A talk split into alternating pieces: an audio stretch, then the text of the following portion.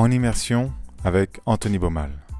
Dans cette mini-série, nous plongeons au cœur de la préparation d'Anthony Baumal, athlète de niveau national du 5000 m au semi-marathon dans sa préparation pour le marathon de Valence. Nous rencontrerons Anthony quatre fois d'ici décembre. Au cours de nos rencontres, nous échangerons sur son entraînement pour cet objectif, sa vision de la course à pied et les différents aspects d'une telle préparation à prendre en compte.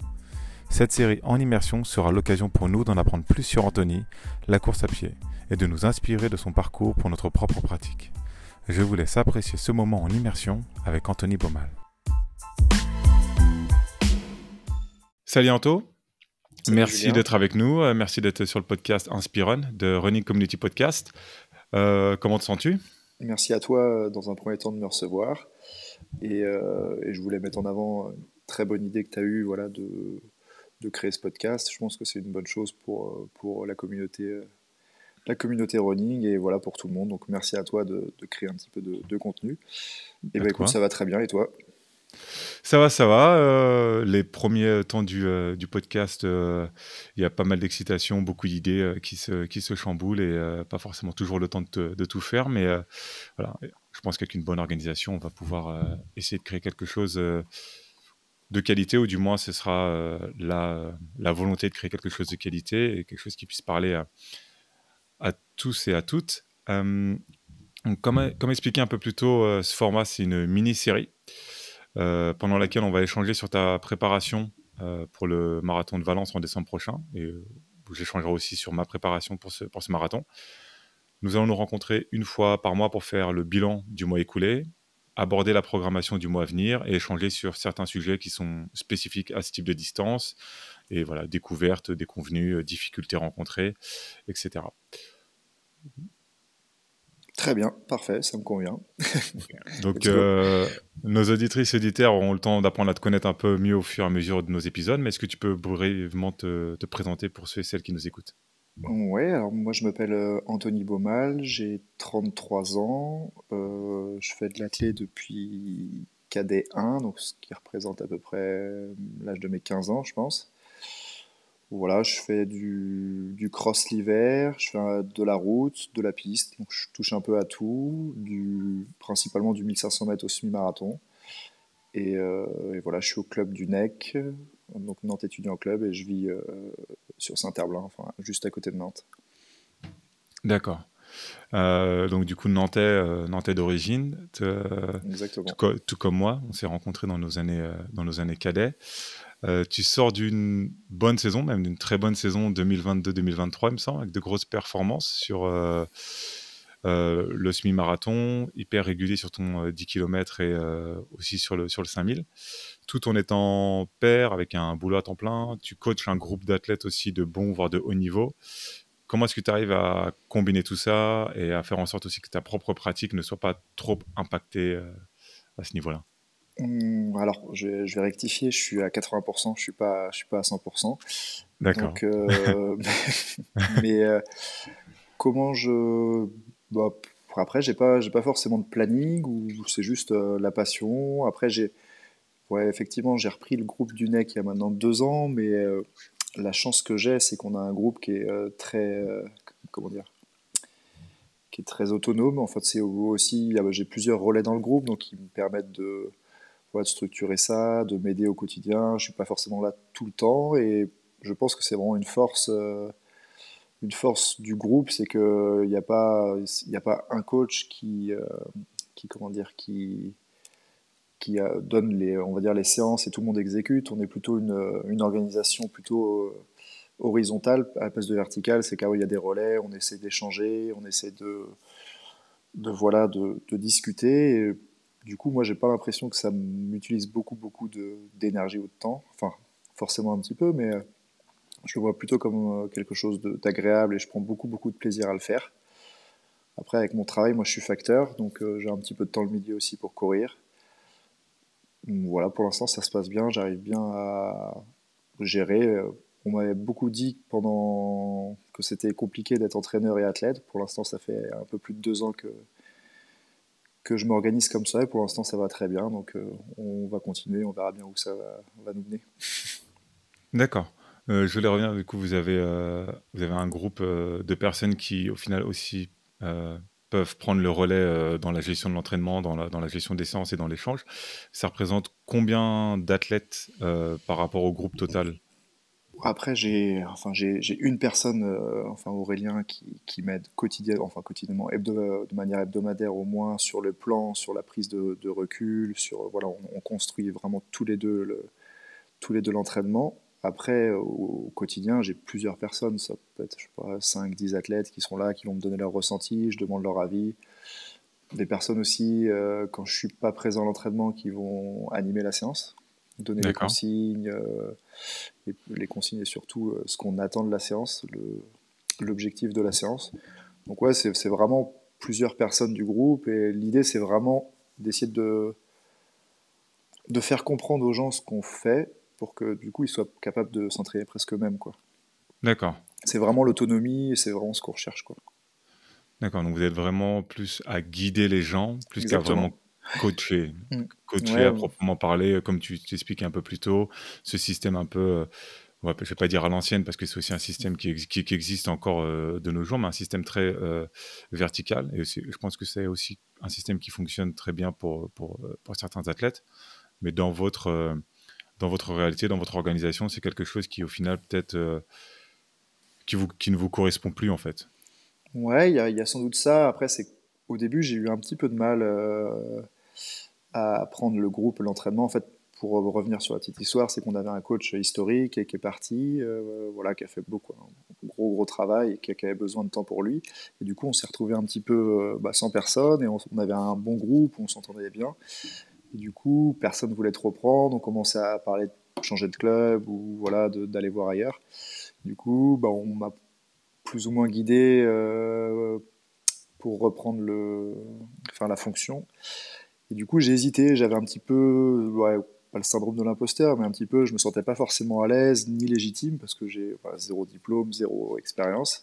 Et du coup, c'est pour ça aussi que j'ai mis ça en place, je pense, plutôt comme un rôle de conseiller que d'un vrai coach. Et, du coup, comme ça marchait, je pense que c'est pour ça qu'on a continué aussi dans, ce sens-là. quoi.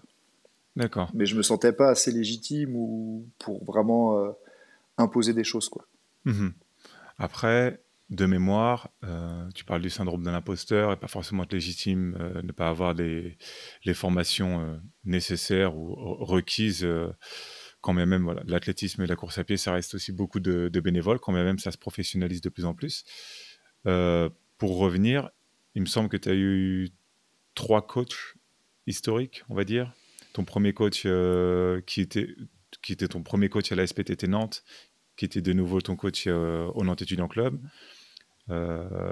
Nicolas Trouva lorsque tu étais SPTT Nantes slash Nantes Métropole Athlétisme et aussi ton, ton, semestre, ton semestre aux États-Unis aussi où tu as pu voir une autre forme forme d'entraînement. Et je pense qu'un peu combiner tout ça, ça t'a aussi, as pu créer ta propre façon de voir les choses et, euh, et te rendre peut-être légitime vis-à-vis de toi-même. Et aussi, c'est peut-être que ce que les gens ont retrouvé, euh, ont retrouvé chez toi. Mmh, ouais, alors j'ai fait également une année à La Roche-sur-Yon euh, sous les houlettes de moustache. Ah oui, c'est vrai. Mais oui, oui, c'est possible. c'est vrai que chacun, alors surtout Eric, Eric qui m'a apporté beaucoup, beaucoup, beaucoup. C'est vrai que j'ai, ouais, je pensais que tout athlète se construit un petit peu comme ça en fonction des personnes qu'il rencontre, en fonction des expériences euh, qu'il peut avoir. Et euh, oui, c'est vrai qu'on on prend toujours, on essaie de prendre un petit peu partout et de construire sa propre méthode. Là aussi où je me suis, c'est grâce ou à cause du Covid, je sais pas, mais j'ai eu pas mal de temps libre et du coup je me suis beaucoup intéressé à l'entraînement à cette période-là de ma vie. Voilà, j'ai recherché pas mal sur euh, les entraînements, les allures, les zones. Et du coup, c'est à la suite du Covid où j'ai eu cette envie de, voilà, de transmettre et d'appliquer aussi, premièrement, dans un premier temps, à moi-même cette méthode et voir comment ça pouvait fonctionner. Et par la suite, j'ai été propulsé euh, entraîneur et du coup, bah, on continue cette méthode, enfin cette méthode qui s'affine et avec les, les, retours de chacun, chacune. Donc voilà, D'accord. un peu l'historique de la fonction. tu, tu, tu, parles de méthode. Euh, J'aimerais venir un peu là-dessus. Euh, c'est quoi un peu les. Si on devait. Si on prend trois à quatre piliers de ta méthode d'entraînement, qu'est-ce que ça donnerait? Ah, le, plus important, le, point central, ça serait, alors c'est pas vraiment la méthode en tant que telle, mais c'est le plaisir. C'est vraiment de s'amuser au quotidien et de garder cette notion-là vraiment centrale dans l'entraînement parce que voilà, nous on est un groupe où personne n'est professionnel, on est tous des amateurs. Euh, donc si on fait de la course à pied, c'est par passion et c'est pour prendre du plaisir parce que si on s'y retrouve pas, si on s'y retrouve pas, il n'y a pas d'intérêt. Donc euh, donc c'est vraiment central. Après, il y a la notion de groupe qui est importante pour nous. Un groupe mixte et ça c'est important aussi, c'est que peu importe le niveau de chacun, on essaie d'amener euh, d'amener des choses des expériences différentes. Pardon. Et après, une des notions de l'entraînement un peu plus spécifique, c'est qu'on ne se rentre jamais dedans, on est toujours euh, un petit peu en contrôle. On aime bien réguler les allures, euh, ne jamais dépasser une certaine limite. Et ça, ça, se rejoint un petit peu avec le plaisir, parce que du coup, c'est des, entraînements qui sont un peu plus agréables, peut-être un peu en contrôle. Euh, voilà, je pense que c'est un peu les trois gros points. D'accord. Donc euh, plaisir, groupe et contrôle. c'est un peu, c'est marrant que, que, que, tu, nommes ces, trois piliers un peu. Euh, j'écoutais il n'y a pas si longtemps que ça un podcast avec Floris Gierman du podcast euh, The euh, Extra Miles Show. C'est, en anglais pour ceux et celles qui, euh, voudraient écouter. Je mettrai le lien dans la, description. Il avait eu dans son podcast Elliot Kipchoge. C'était quand même une grosse pointure qui s'était pointée sur son, sur son podcast. Et il avait littéralement dans le podcast cité ces, ces trois notions. Et il disait, moi, voilà, faire un entraînement, même une compétition, j'ai envie d'avoir la banane à la fin de l'entraînement, être content de retourner la, la fois d'après. Et je préfère courir mes séances à 85, 90, pousser à 95% de certaines fois, mais je me donne jamais à fond à l'entraînement parce que bah, il faut pas faire la course avant la course et et voilà et ça et ça vient du du gars qui est euh, le plus à mon sens et au sens de beaucoup de personnes le plus grand marathonien euh, de tous les temps donc, euh, savoir qu'il y a un groupe sur Nantes qui, euh, d'une certaine manière, euh, réutilise, peut-être sans le savoir, les trois piliers du plus grand marathon de tous les temps, c'est, ça doit, c'est amené à faire de belles choses. Non, c'est clair, non, je ne connaissais pas ce podcast, mais heureux de partager le point de vue de, de Kipchoge. tu m'étonnes. Tu, tu, disais un peu plus tôt, Anthony, qu'il n'y a, pas de, il professionnels dans votre groupe et que tout le monde est amateur. je voudrais quand même tout le monde est amateur, mais tout le monde n'est pas amateur au, même niveau, comme tu, expliquais. Euh, en, anglais, ils vont utiliser le mot sub-élite. En français, c'est pré-élite. Ça me fait toujours un peu mal aux oreilles de le dire euh, de cette manière-là. Mais quand on voit tes temps 13 minutes 47 au 5000, 29 17, si je ne m'abuse, au 29 16, autant pour moi. c'est euh, un peu quand même. Hein. je pense qu'entre un 29 00 et un 28 59, là, on est à la seconde. Donc, euh, autant être à la seconde à, chaque moment. Et 1h04, euh, et j'ai pas les secondes de ton, de ton semi, mais 1h04, 1h4 26, c'est peut-être pas du. Tu peut-être pas athlète professionnel, mais il y a des athlètes professionnels qui ont euh, des chronos de, cette facture-là, en fait. Et ma question, c'est tu, tu, as expliqué un peu plus tôt la notion de plaisir, la notion de groupe, et de jamais se rentrer dedans. Mais voilà, y a pas, tu n'as pas forcément d'aide euh, fédérale euh, ou d'aide privée derrière toi. Euh, j'aime bien dire pour les amateurs que leur sponsor, c'est leur propre portefeuille. Donc c'est un peu voilà. Ouais, c'est la poste. Exactement. Comment est-ce que en fait on arrive à atteindre un niveau de ce niveau qui qui est un, c'est du haut niveau à mon sens, euh, tout en devant gérer bah, voilà, le quotidien, les, aléas de la vie, un peu de monsieur tout le monde, sans avoir les, structures nécessaires forcément aux alentours qui te permettent de performer de cette manière. Ouais, après c'est vrai que l'avantage de la course à pied, c'est que c'est un sport qui ne demande pas grand-chose, euh, 3-4 paires de chaussures par an, euh, et c'est à peu près tout. Hein. On n'a vraiment pas beaucoup de besoins. On a un parc qui est super à côté, on a une piste, on a accès à, pas mal de choses quand même. On a le club qui nous, qui nous aide sur les déplacements pour les championnats. On a vraiment, enfin c'est vrai que la course à pied, on n'a pas besoin de grand chose pour s'entraîner beaucoup, quoi. Donc c'est, c'est pour ça que pour l'instant il n'y a pas de problème. Après c'est sûr qu'on part pas en stage, mais est-ce qu'on a un réel intérêt? C'est vrai quitte à poser une semaine de vacances, je préfère, euh, je préfère partir quelque part que, que aller en stage. Après, ça, c'est personnel. Mhm.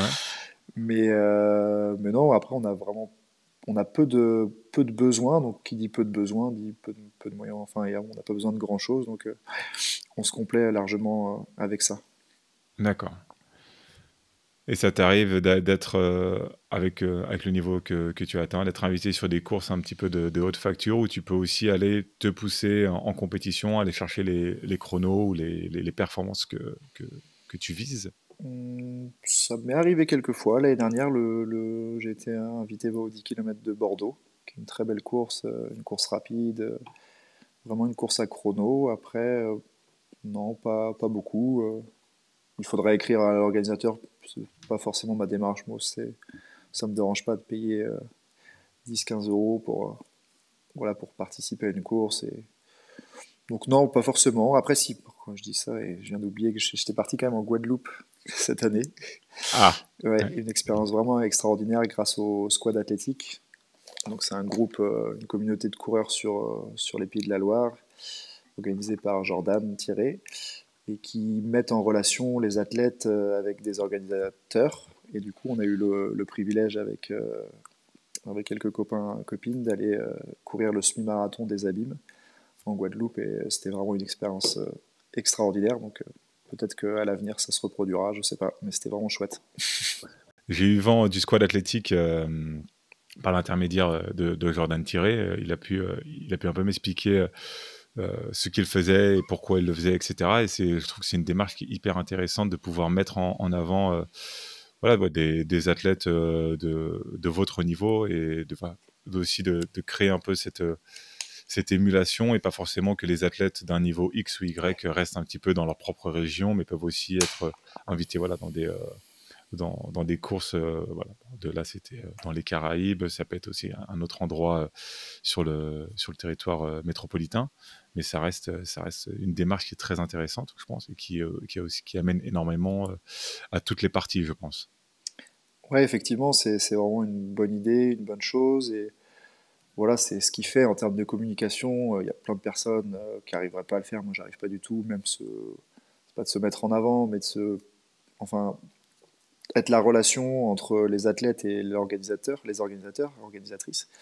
C'est vraiment pas simple, et c'est vrai que lui, il, gère bien ça. Et en plus de ça, il crée vraiment une, communauté dans, dans, les pays de la Loire, et il a plein plein d'idées. En plus, c'est, vraiment hyper intéressant ce qu'il propose, et c'est vrai que même pour, euh, pour nous, bah, par exemple, on a, on a fait un, un meeting de, d'athlétisme sur piste, et il a été un relais euh, extraordinaire en termes de communication, en termes d'image, et, et c'est vrai que c'est vraiment, vraiment euh, très, très intéressant d'échanger avec Jordan, qui a plein plein d'idées euh, pour l'avenir, pour le voilà, il est toujours euh, il est toujours à chercher à améliorer euh, améliorer ce qu'il fait. Et du coup c'est vrai, c'est vraiment chouette de faire partie de ce projet quoi. développer au niveau local l'attractivité de la course à pied et de et de l'athlétisme et pas forcément attendre que ça descende forcément des, des instances fédérales quoi que ce soit, mais avoir vraiment des initiatives euh, locales. exactement. ce qui lui a valu quelques petits, un petit mail de la, de la Ligue, je crois, un peu salé, mais tu, tu, tu l'inviteras sur le podcast si tu en parleras. mais non, c'est vraiment chouette ce qu'il ce fait et j'espère que ça va continuer dans ce sens-là. Où, voilà, c'est un peu les mêmes, euh, les mêmes valeurs. Quoi. Euh, on essaie de faire du mieux qu'on peut, de, la performance, mais en gardant le plaisir et en s'amusant. quoi. D'accord. Euh, ça tombe bien que tu parles de ça, voilà, de faire de la performance en, prenant du plaisir et en s'amusant. Donc, je, citais un peu plus tôt les, euh, ce qui est, à mon sens, les, euh, les trois gros chronos que tu as, que tu réalisés. Je n'ai pas, pas cité le 3 minutes 48 au 1500 mètres, et tu m'en voudras pas. Donc, c'est sous les 4 minutes. Comment est-ce que tu te définis en, tant que coureur? Parce que du coup, du, du 1500 au, euh, au semi-marathon, euh, tu as fait une première tentative sur le marathon dans laquelle on, reviendra un peu plus tard. Euh, tu, tu, disais un peu plus tôt que tu fais de la piste, tu fais du cross tu fais de la route. Tu te considères comme quelqu'un de polyvalent ou tu veux être polyvalent? Mmh, Bon, alors je me suis parfois posé la question et je pense que en fait, j'ai pas de j'ai pas de point fort et j'ai pas de gros point faible Je suis pas super endurant, mais je suis plutôt endurant. Je suis pas super rapide, mais je suis plutôt rapide. Donc euh, c'est un inconvénient parce que du coup j'ai pas une discipline de prédilection, mais c'est aussi un avantage parce que j'arrive à m'épanouir un peu, un peu partout, du 1500 ouais, au SMI et on verra, on verra, on verra au-dessus. Donc ouais, voilà, je pense que c'est un peu par rapport à mes qualités et mon profil que bah, je touche à tout et ça me fait plaisir aussi de le faire. Mais ouais, je pense que c'est un peu ça quoi. J'ai pas de grosse, grosse gros points forts du coup, euh, mais j'ai pas de points faibles non plus, gros points faibles. Donc euh, ça me permet d'être euh, moyen bon partout quoi. Et est-ce qu'il y a une distance sur laquelle tu t'épanouis le plus pour le moment? Ah, C'est compliqué. Actuellement 5000, 10 000. Je pense que c'est là où c'est là où je m'épanouis le plus. Mhm. Et je prends le plus de plaisir. D'accord. Avant qu'on passe euh, sur euh, le sujet euh, de ta préparation à venir pour, le, pour le marathon de Valence, tu, tu m'expliquais un petit peu plus tôt, quand on n'était pas en train d'enregistrer un peu offline, que tu allais faire une préparation hybride et je trouve que c'est intéressant aussi qu'on puisse en parler. je t'ai préparé un petit kick questionnaire et du coup, il faut répondre du tac au tac. D'accord, tu as deux choix, il faut répondre du tac au tac et il ne faut pas. Nadal. euh, marathon de Boston ou marathon de New York? Boston. Short ou cuissard? Cuissard. Bekele ou Kipchoge Ni l'un ni l'autre. ok. Casquette ou bandeau? Bandeau. À 10 0 ou Vaporfly? Vaporfly. Ah, ok, ça va. Tu aurais pu mettre Poltergat à la place de Bekele.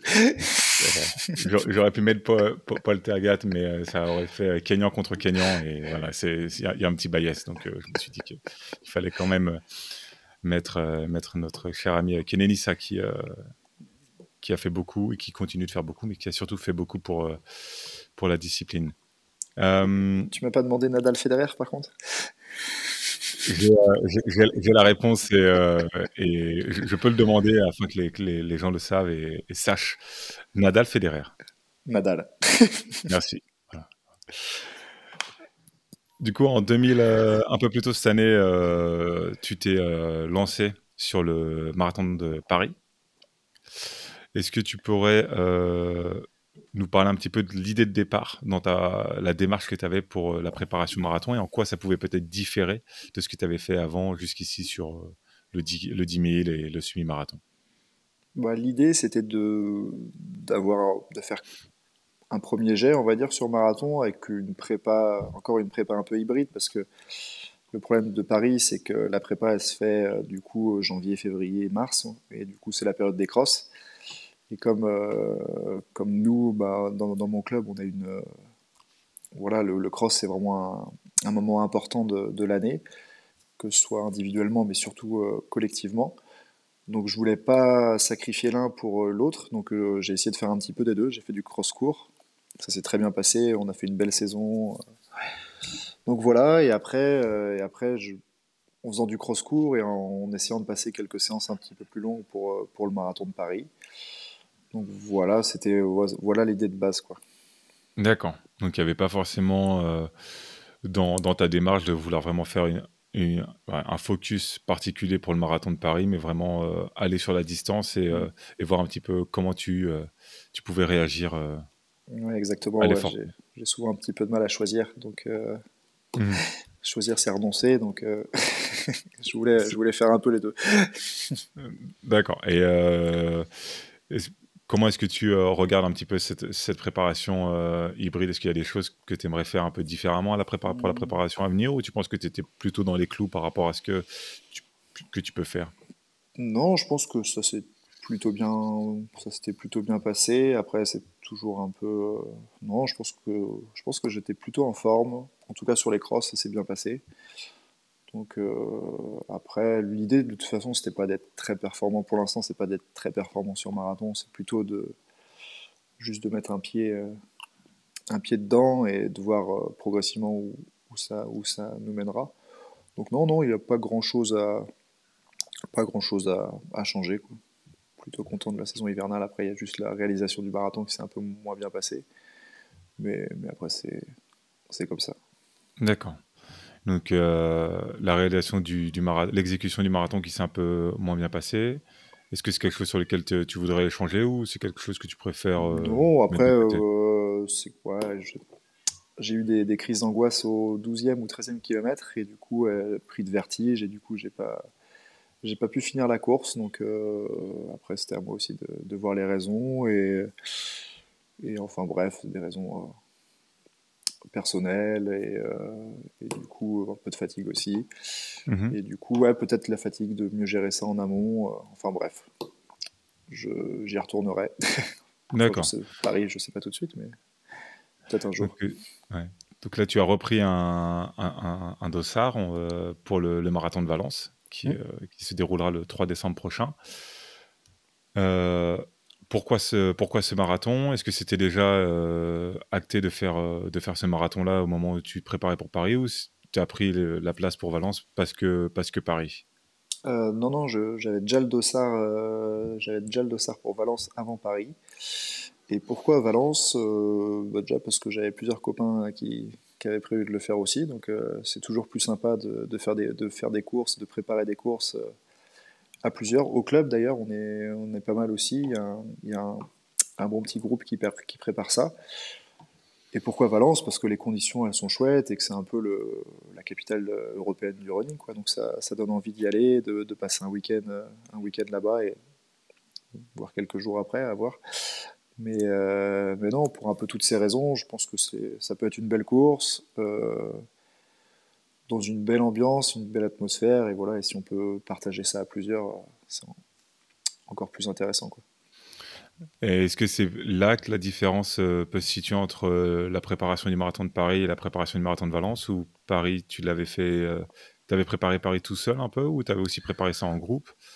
Non, on était toujours, on est toujours un petit groupe euh, dans le club. Euh, après, on n'est pas forcément sur les mêmes allures, mais là, pour Paris, j'avais j'avais un, un, collègue, un camarade du groupe qui était à peu près, euh, à peu près sur mes allures. Donc non, c'était chouette aussi. On avait pu partager quelques séances.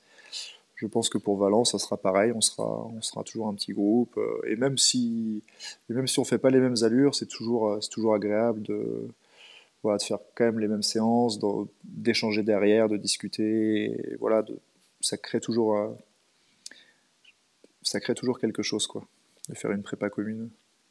Peu importe les allures, peu importe euh, le niveau de chacun, mais c'est par rapport à l'investissement qu'on met, par rapport à, mais que ce soit valable pour le SMI, pour le marathon, même pour le cross ou 10 km, c'est toujours euh, l'effet de l'effet de groupe, toujours intéressant, quoi. On partage des choses, on apprend à se connaître, et c'est toujours enrichissant pour la pour la suite, quoi, et pour chacun. Mmh tout à fait. Je, disais, je disais ça un peu plus tôt, euh, dans, enfin, dans un autre épisode euh, avec un invité euh, précédemment, que, à mon sens, la course à pied, c'est vraiment un sport individuel à progression collective.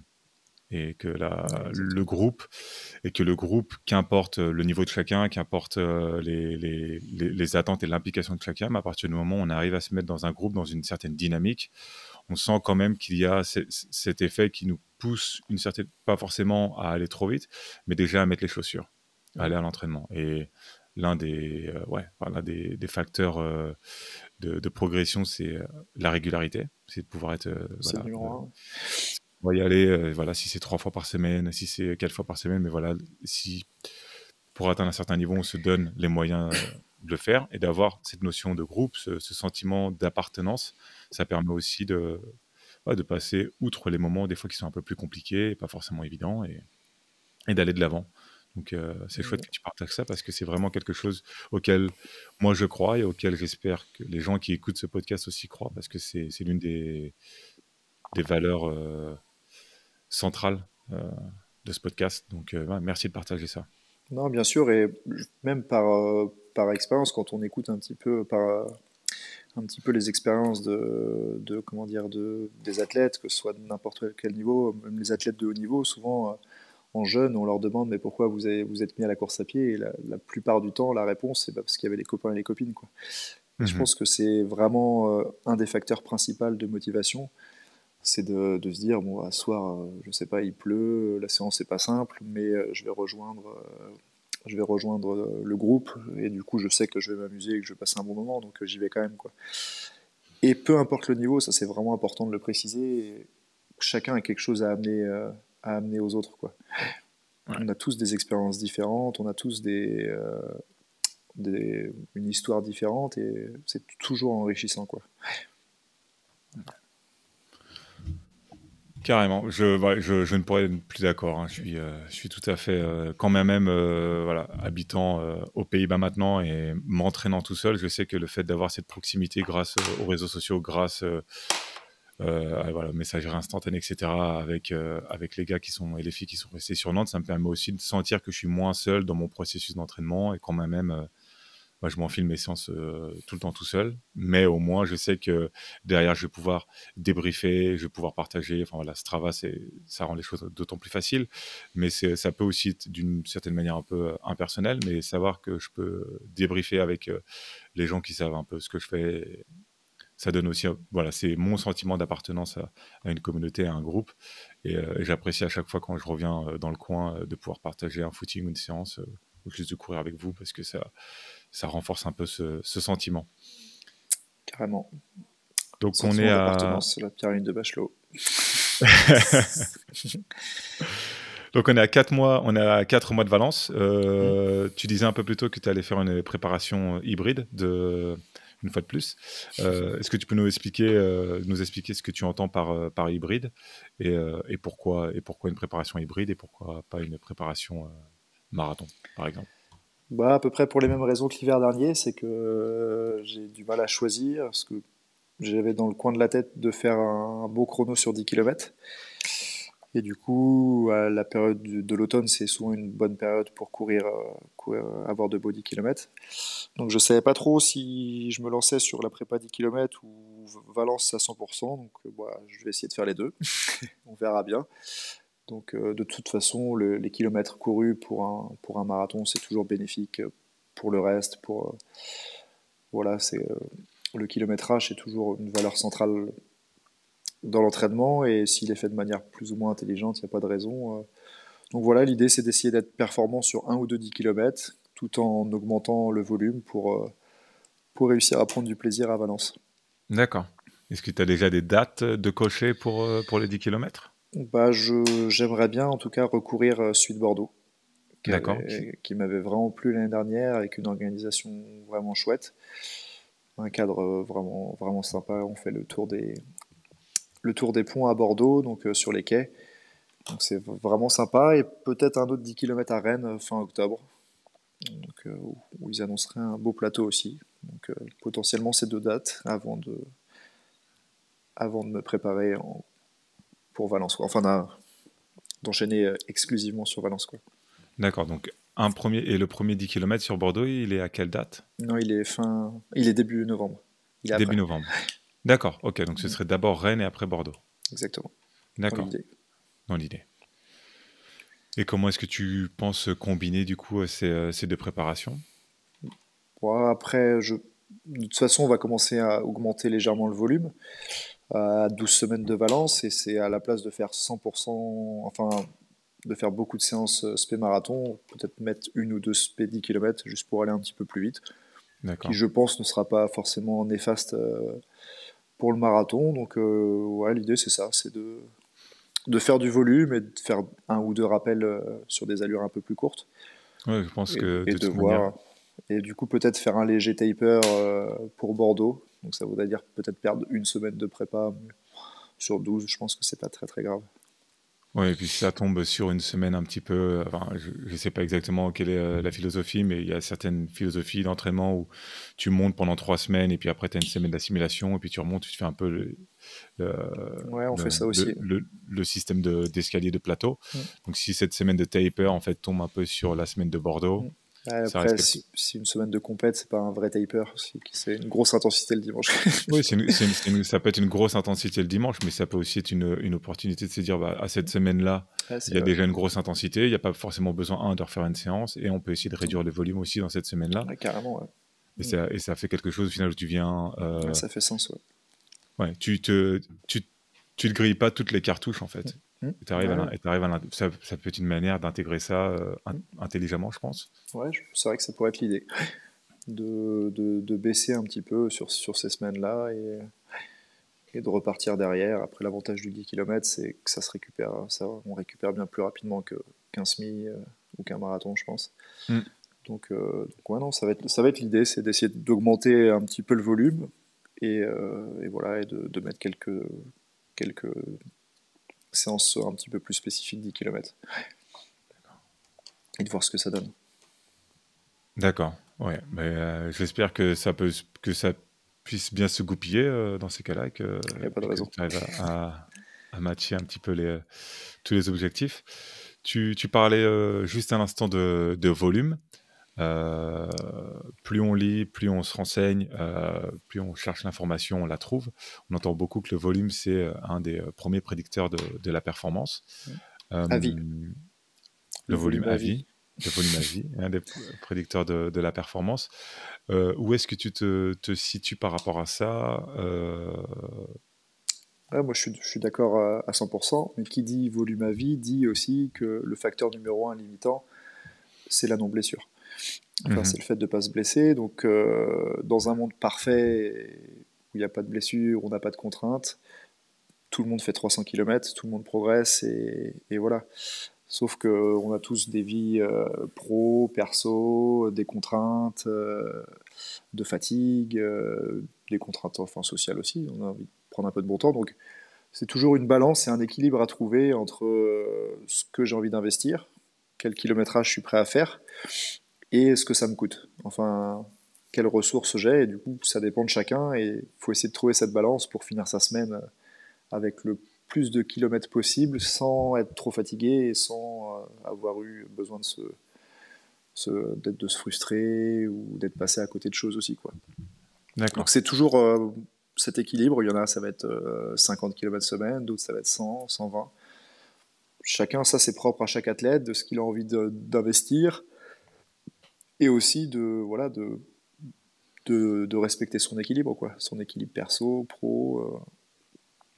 Euh, euh, donc ça c'est propre à chacun et je pense que c'est vraiment important d'essayer de le trouver, quoi, parce que s'il y a un déséquilibre d'un côté comme de l'autre, ça va pas ça va pas marcher sur le, sur, la, sur le long terme. Quoi. On peut faire quelques mois à fond, et derrière, on va créer euh, beaucoup de fatigue et même de la frustration. Et il n'y aura pas la notion de plaisir qu'on évoquait tout à l'heure comme un pilier central. Et du coup, je pense que cet équilibre, il est important à trouver pour que ça se goupille bien dans le temps. Quoi.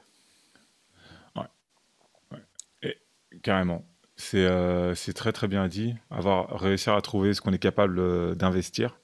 Euh, il y a une, une, phrase que, j'aime bien, c'est avoir les moyens de ses ambitions et l'ambition de ses moyens.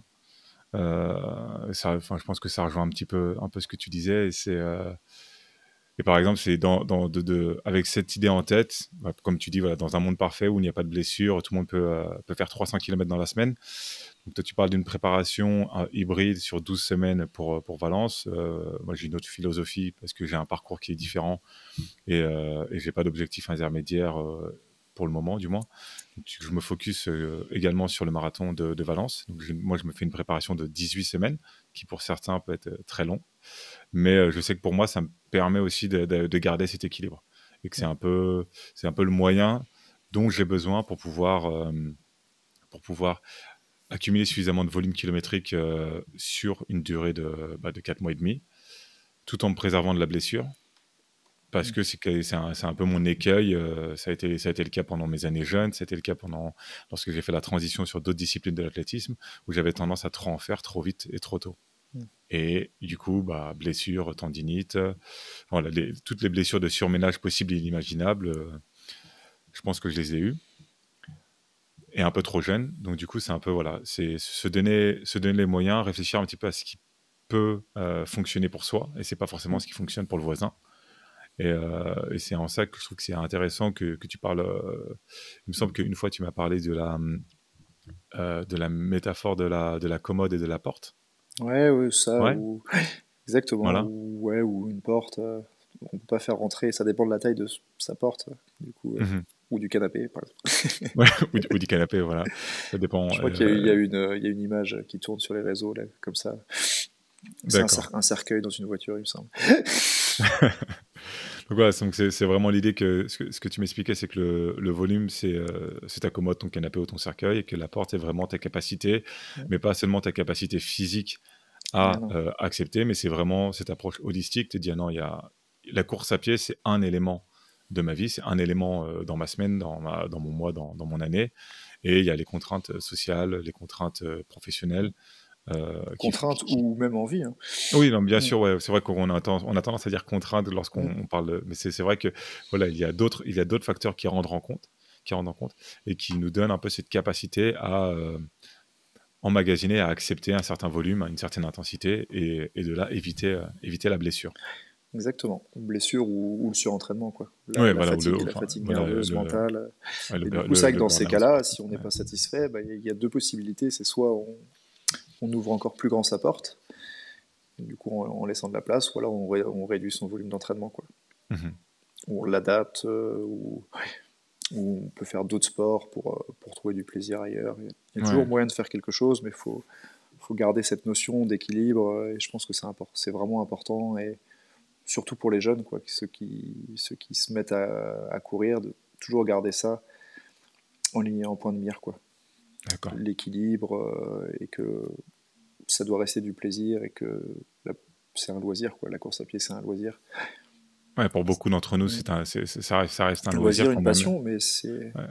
Quand bien même on s'y implique 4, 5, 6 fois semaine pour certains, même euh, des fois tout, certaines personnes courent tous les jours, mais ça reste des gens qui ont euh, un travail, une famille, des bouches à nourrir et et, vous aussi, voilà, et d'autres passions parfois.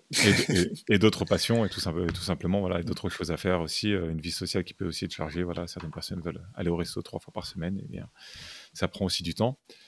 Euh, je voudrais être euh, respectueux de ton temps, Anthony. Donc, j'ai encore deux questions pour toi. Est-ce que tu aurais un conseil, un mantra, une citation à partager pour ceux et celles qui nous écoutent? Mmh. Euh, pas forcément, pas forcément de, de, citation, euh, ça ne me vient pas comme ça. Euh, ou mantra, pas forcément non plus. Non, c'est plutôt ce que je viens de dire. voilà, prendre du plaisir, partager, échanger, et, voilà. Les...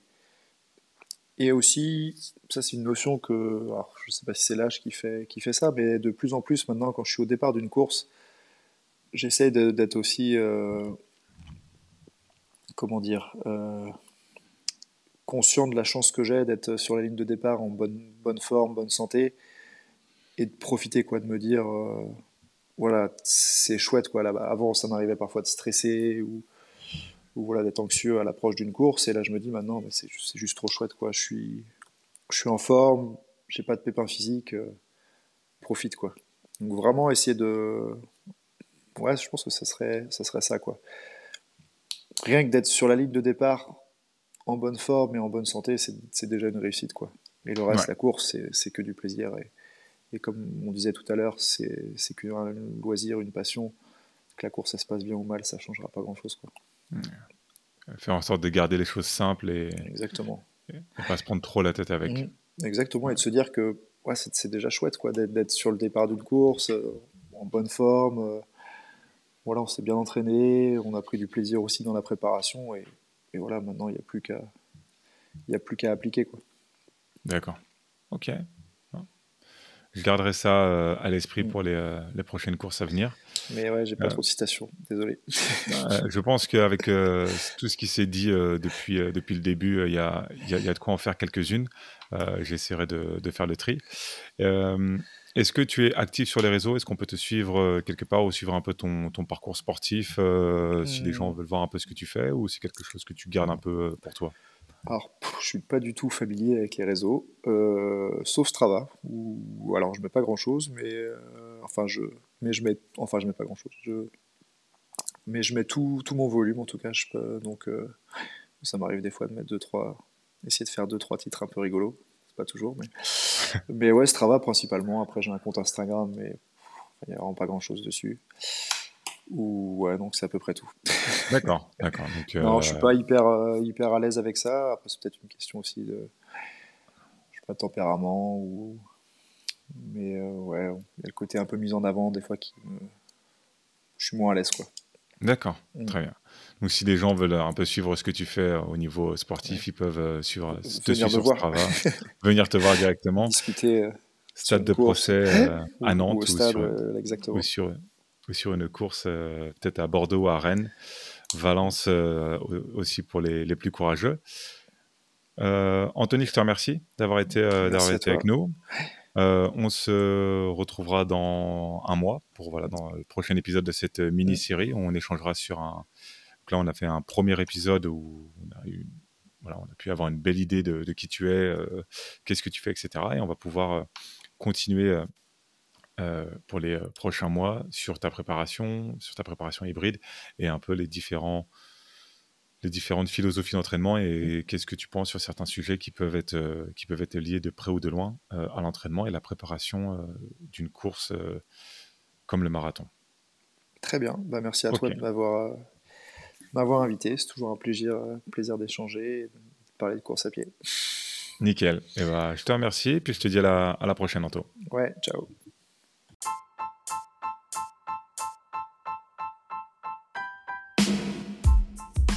Merci à toutes et à tous d'être restés en immersion avec Anthony Baumal. J'espère que vous avez apprécié cet épisode.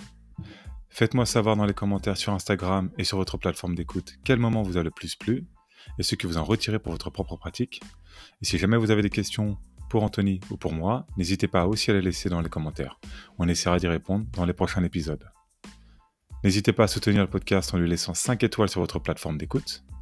On se dit à dans un mois, et d'ici là, n'oubliez pas, chaque foulée en inspire une autre.